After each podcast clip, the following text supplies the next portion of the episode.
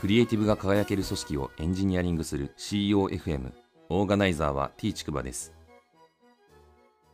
CEOFM 第330回です。アイスブレイクなんですけど東京都の新規感染者数がですね822人ということで過去最大という報道がなされていました。以前の最大数がですね12月16日の678人ということだったので、まあ、ちょっと数が跳ねたなという感じです。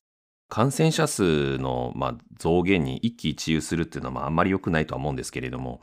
ちょっとこれまでの増加傾向と比較して、え、指数関数的にですね、これがどんどん増えていかないようにですね、見守っていかないといけないなっていうふうには思って、ちょっと注目しているというような感じです。本日の配信テーマなんですけど、現場に宿る新しい権力の正体という話をしたいと思います。えー、ウェブ系のエンジニアをやっているとですね、ずっとコード書いてたいっていう人が少なくないんですよね。えー、実際自分もそうだったわけなんですけれども、エンジニアリングマネージャーやってほしいっていうふうに言われて、しぶしぶ受けた記憶があります。まあ昔で言えばですね、ヒエラルキー型の組織の中で、えリーダーをやるみたいな感じで言うと、ある意味昇進とか言われてたと思うんですけれども、えー、そういう感覚とはちょっと違うというような感じで、えー、権力を手にするみたいな感覚もあまりなくてですね、えー、そもそも権力ってどこにあんのかなっていうことに問いが生まれてきて、えー、それについてちょっと考えようかなっていう回です。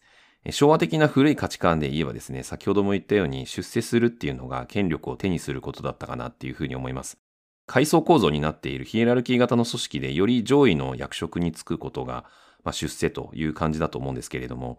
上位の役職に就くとですね、給料が連動して上がるとか、権力が発生するというようなことがあります。具体的には、自由に扱える予算が増えたりとか、給与決定権があったりとか、いずれにしても人をコントロールしようと思えばできるような力を手にすることができるっていう側面があったというような感じです。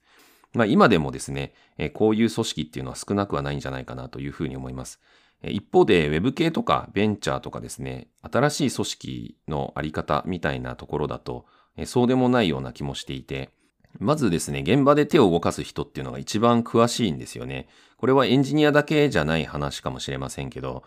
細かい仕様とか技術について、やはり手を動かしている人が一番知っているということで、ある意味ですね、マネージャーとかあ経営者とかだと、えその辺がよくわからんというようなことは普通に起きるという感じで、え現場の人が一番ものを知っているというような側面があります。またあの専門的なスキルが与える影響っていうのもかなり大きいなっていうところがあってですね、特に技術なんですけれども、まあ、例えば AI によって、えアルゴリズム改善することによって、え一人のエンジニアが生み出せる利益の幅みたいなものが、え昔に比べたらものすごくインパクトが大きくなっているというようなところがあります。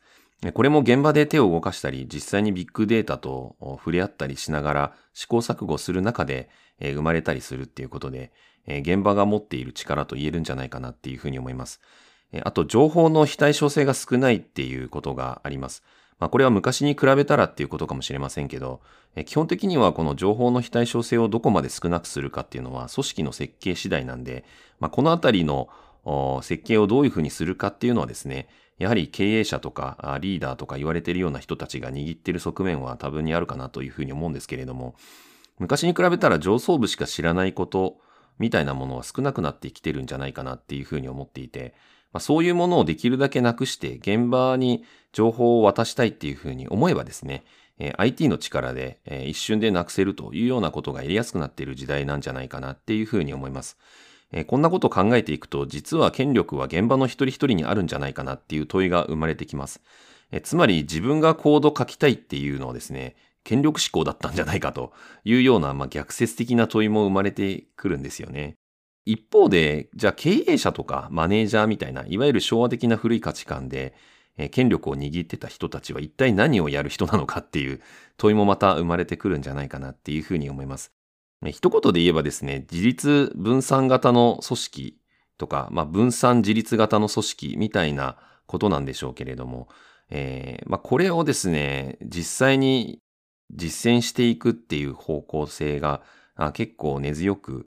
あるんじゃないかなっていうふうに捉えています。現場の一人一人が経営者になるみたいな発想と、経営者とかマネージャーがですね、現場に入っていく動きみたいなのが同時に起きてですね、最終的に現場も経営者も垣根がなくなっていくんじゃないかなっていうふうにも思います。えー、一人会社の経営者が集まってですね、一緒に仕事したら面白いかもなっていうふうにちょっと思ったんですけれども、今の私がまさにこの一人会社の経営者で誰も雇ってないみたいな状態なので、